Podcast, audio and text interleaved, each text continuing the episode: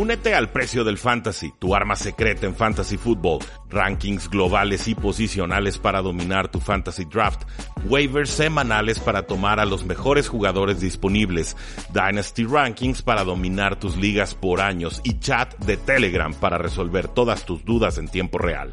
Visita stam.store diagonal precio NFL o da clic al link en este episodio para suscribirte.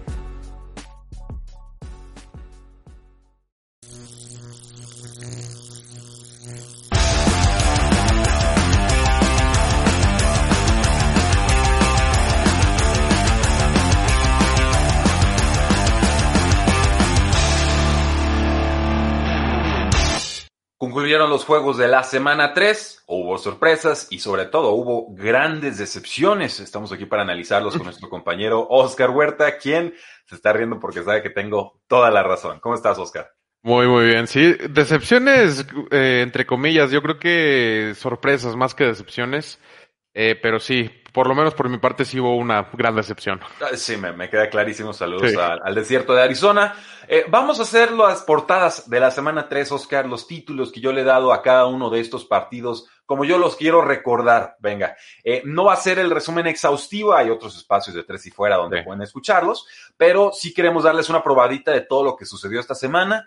Vamos a empezar con dos, y de ahí nos vamos de tres en tres. Así es, Oscar. Sorpréndenos. ¿Listo? Listo. Perfecto. Barba mata bigote en Thursday Night Football. Caen los delfines, eh, ganan los delfines, perdón, 31 sí. a 13 contra los Jacksonville Jaguars.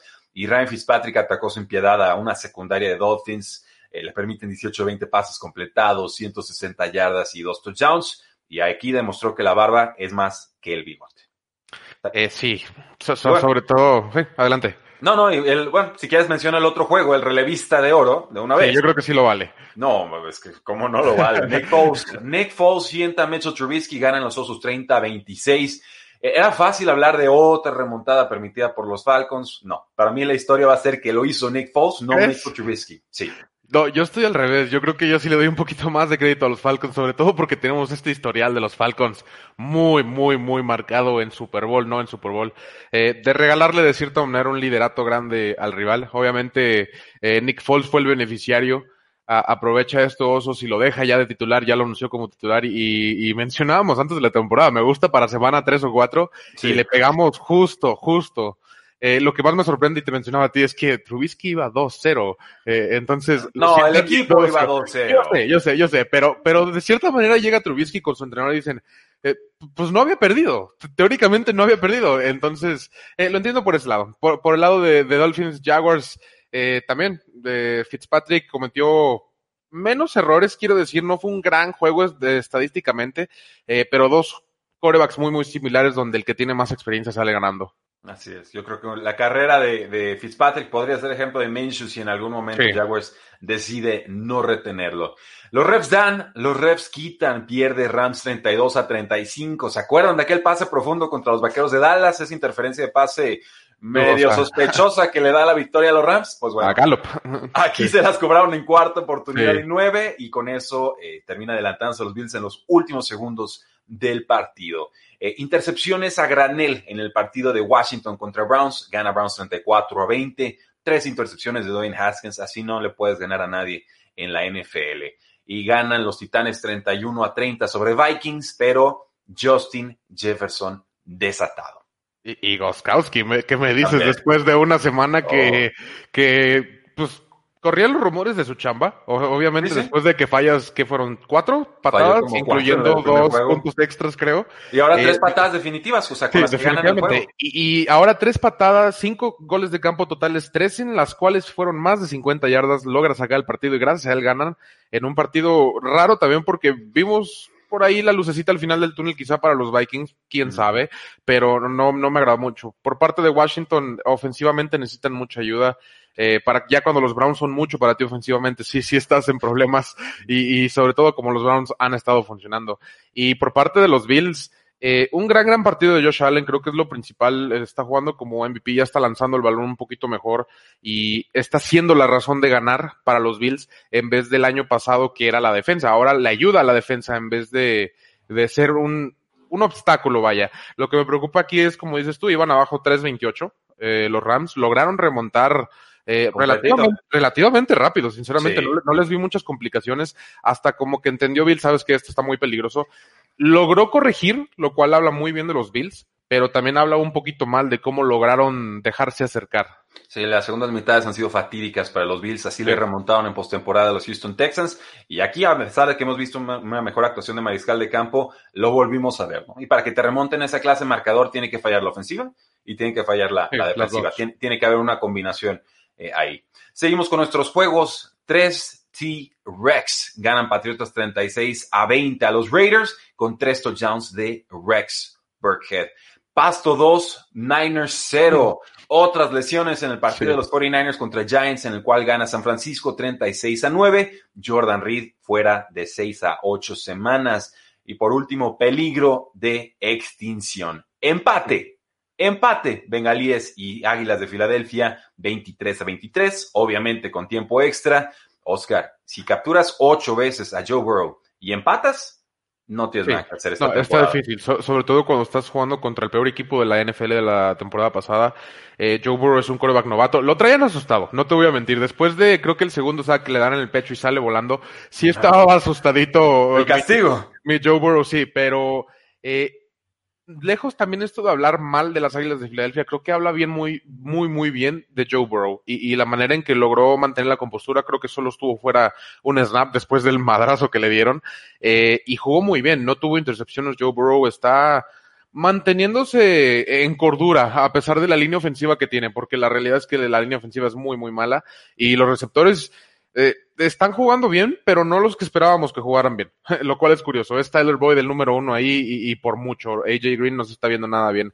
Eh, los 49ers, simplemente Kyle Shanahan es mucha pieza para los Giants, así de fácil. A pesar de no tener a prácticamente nadie en la ofensiva, eh, es muchísimo mejor coach, eh, tiene muchísimo más imaginación y logró hacerles daño por todas partes, a pesar de no tener titulares en prácticamente todas las posiciones ofensivas. Eh, los Patriotas me demostraron a mí que no dependen totalmente de Cam Newton, que Bill Belichick sigue siendo Bill Belichick y que no necesitas un partidazo del coreback, que está ahí Rex Burkhead que puede anotar tres touchdowns por aire, por tierra, por donde sea, quizá lanza la próxima semana. Pero sí, Patriotas no depende de nadie y creo que eso es lo principal para ese equipo. Sí, eh, ganar feo es un arte, ¿no? En la NFL sobre todo, en el fútbol, en el otro fútbol también, el Catenacho, saludo a, todos los italianos, pero ciertamente ganar feo en la NFL también tiene su mérito y saber sufrir y ganar eh, también. No te va a salir siempre, pero uno o dos que te demuestran el carácter del equipo creo que siempre es, es una palomita en el libreto de Bill Belichick. Seguimos con los juegos colapso tejano. O sea, aquí no me rompí la cabeza con el titular. Colapso tejano en cuarto cuarto, pierde Texans 21 a 28 contra los Pittsburgh Steelers. Houston iba arriba 21 a 20 con 13 a 27 en el reloj en el cuarto cuarto. Estaban en el campo de Steelers y bueno, entregaron el juego, una intercepción de Deshaun Watson y ahí se nos acaba el partido. 0 y 3 para Texans. Tic toc. Ese es el sonidito que suena en los Jets de Nueva York. ya, sonó la alarma. la silla caliente de Adam Gates ahora sí está que arde. Y cómo no, perdieron 36 a 7 contra los Indianapolis Colts. Eh, parece que habrá un despido inminente. Ya sería nuestro primer despedido de la campaña. Y la táctica pudo más que el talento. Panthers vence 21 a 16 a los Angeles Chargers con Joe Burrow, el novato, al frente del equipo. Sí, felicidades a Matt Rule por su primera victoria en la NFL porque fue de él totalmente esta victoria. Fue, no fue, no hubo ni, grandes estadísticas por parte de Teddy Bridgewater. No estuvo Christian McCaffrey. DJ Moore tuvo como 50 yardas nada más. Eh, la defensa jugó muy bien, los equipos especiales jugaron muy bien, pero eso es resultado de cocheo. Creo que no hubo ningún nombre que resaltar así exageradamente y lo cual habla muy muy bien de Matt Rule contra unos Chargers que tenían un coreback novato que supo ya aprovechar Matt Rule, que, o sea, ojo que ya está aprendiendo a aprovechar este tipo de situaciones eh, tan solo tres semanas dentro de la temporada. Eh, por parte de los Texans, simplemente no hay con qué. Es así de sencillo. Ni cocheo ni jugadores. David Johnson parece ser la estrella y, y pues eso dice mucho. la realidad es que eso ya dice mucho. Randall Cobb y Brandon Cooks no tienen muchos receptores 2.5, receptores 2, así de sencillo. Y por parte de Steelers está batallando tantito la ofensiva, creo que está siendo suficiente, pero necesitan un poquito más de fluidez, necesitan involucrar un poquito más el juego terrestre por ahí James Conner creo que se está quedando un poquito de ver. Eh, sí, coincido. Coincido, pero bueno, bueno, James Conner Yo, creo que viene a la alza, viene mejorando. Eh, porque ha venido mejorando, el, pero... Ya, ya lo reemplazó y el siguiente partido eh, se apoderó por completo del puesto. Sí, Esa fue sí pero, no me extrañaría si antes de semana 8 ya hubiera ahí un super comité porque James Conner simplemente no va a aguantar toda la carga. Y por parte de Jets, yo creo que ya, ya sonó la alarma. Yo lo único que estoy esperando es que no lo corran para semana 5 que, juegue Arizona contra Jets. No. Pero ¿Hace diferencia? O sea, un head coach nuevo con de repente cuando llega un head coach nuevo los jugadores se motivan y quieren jugar mejor y, todo lo que quieras ah, hay veces como dicen le están haciendo, le están atendiendo la cama por ahí dicen en el fútbol también el otro tipo de fútbol pero Digo, los Jets, tengo mucha curiosidad qué va a pasar cuando llegan en la semana 9 contra Kansas. Eh, tengo muchísima curiosidad. La, línea va a ser de menos 25 para Kansas y la van a cubrir. Eso es lo que va a pasar. Eh, va a ser una línea histórica. Yo recuerdo un juego, y aprovechando Yo, yo recuerdo uno de Patriotas contra Jets, 23 puntos. Es la más alta que yo recuerdo. Según yo, la más alta de la historia era una de Peyton Manning en su apogeo con Broncos contra Jacksonville Jaguars, por ahí el 2014-2015. Puede ser. No la cubrieron. Por ahí hay un 27, recuerdo. No debe sé, ser, debe eh, ser pero, sí, pero, sí, es una exageración. Es, es un absurdo y o sea, entra de toda, fuera de toda lógica de apostadora. Pero sigamos con los juegos, Oscar. La doceava es la vencida, mi, mi más sentido pésame, al desierto. Los Lions le pegan 26 a 23 a los Arizona Cardinals. De paso, barren a muchos en el Survivor y rompe Detroit una racha de 11, 11, ¿eh? 11 derrotas consecutivas, incluyendo remontadas de doble dígito permitidas en los últimos cuatro juegos. Enhorabuena, Matt Patricia, también se está calentando tu sillita. A ritmo de crucero, Buccaneers gana fácil 28-10 a los Denver Broncos y Dak es mucho, pero Wilson es demasiado. Cae Cabus 31 38 contra unos Seattle Seahawks que despedazaron a la secundaria vaquera. Había muchas disputas después del partido de, Kansas contra Baltimore, que quién era el mejor coreback aquí, que no, Russell Wilson no, y, quién sabe, que Patrick Mahomes. Sí, sí, fue un partidazo de Patrick Mahomes, pero lo que está haciendo Russell Wilson simplemente no tiene nombre. Es mejor. Eh, eh, eh, es mejor, y no es que Patrick Mahomes sea poquito malo, no es ni tantito malo Patrick Mahomes, pero simplemente lo que está haciendo Russell Wilson ahorita es, es impresionante, ¿no? Prácticamente no tiene defensiva y está anotando muchísimos puntos, no falla, en pocas palabras. Bucaneros hizo lo que tenía que hacer, creo que confirmó lo que habíamos visto la semana pasada, no exageró, no, no, no dejó dudas, vaya, Tom Brady se vio bien, creo que ya está empezando a encontrar un poquito más de fluidos, hasta Gronkowski creo que tuvo seis targets, tuvo cinco recepciones, si no me equivoco. Y por último, los Cardenales que eh, es un partido muy, muy, muy, muy malo de, por parte de Kyler Murray. Tuvo tres intercepciones. Eh, la defensiva aguantó lo que pudo, por ahí le echan muchísimo la culpa a la defensiva de que dejó avanzar ese último drive muy, muy rápido. La, la, realidad es que ya venías cansado, ya le habías entregado el balón tres veces y le habías permitido solo el 50% de los puntos posibles, que fueron 10 de 21 puntos posibles, eh, entregándole el balón dos veces en, en posición propia, lo cual lo hace muy, muy difícil. Es difícil ganar un partido con tres intercepciones, aún así iban 23-23 faltando menos de 10 segundos, lo cual habla de cierta manera bien de Arizona y de la capacidad que tiene, incluso cometiendo errores. Entonces, nos confirma que es un equipo a la alza, pero incompleto todavía. Eh, pero todavía comete errores, exactamente. Exacto. y es, de esperarse. Y, prefiero que sean ahorita que cuando de verdad signifiquen algo en semana 12 o 13. Sí, perder contra Lions, pues bueno, le puede, son gitanos, le puede pegar dio, a cualquiera. No, y le dio, le dio vida a Patricia, en pocas palabras. Eh, vamos con los últimos dos juegos, Oscar. Tenemos el Fondue Dominguero. Packers 37, Saints 30. El juego no estuvo tan cerrado como parece aparentar el marcador. Yo vi una diferencia abismal, sobre todo en el potencial de las ofensivas. Y no se dejen engañar por las estadísticas de Drew Brees, ya que como 100 de esas fueron yardas después de acarreo, de, o después de recepción de Alvin Camara, que partió los mares con un bloqueador ahí de, de lead. Y aviso de campeón, Chiefs 34, Ravens 20. Yo pensé que ganaba Ravens, pensé que les iban a hacer mejor pelea. Eh, a mí lo que me confirman es que Ravens no puede generar presión sin, sin mandar blitzes, sin mandar gente extra, y que Patrick Mahomes, si le mandas gente extra, te va a despedazar atrás. Entonces, en estos momentos la defensiva de Ravens no está equipada para ni siquiera contener un poco a Patrick Mahomes, no hablemos de detenerlo.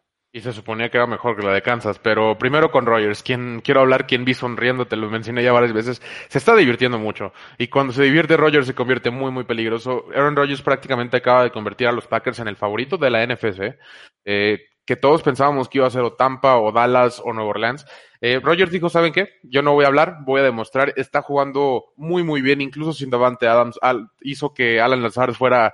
Eh, que pareciera, que, que, pareciera Davante Adams en pocas palabras, y es donde yo eh, resalto que los corebacks elite, los corebacks de Salón de la Fama son, hacen los receptores, y es lo que hizo Aaron Rodgers ayer al no tener, antier al no tener a Davante Adams, simplemente Lazard es alguien que mucha gente no conocía y tuvo 170 yardas y un touchdown. Así de fácil. Váyanlo conociendo. Sí, exactamente.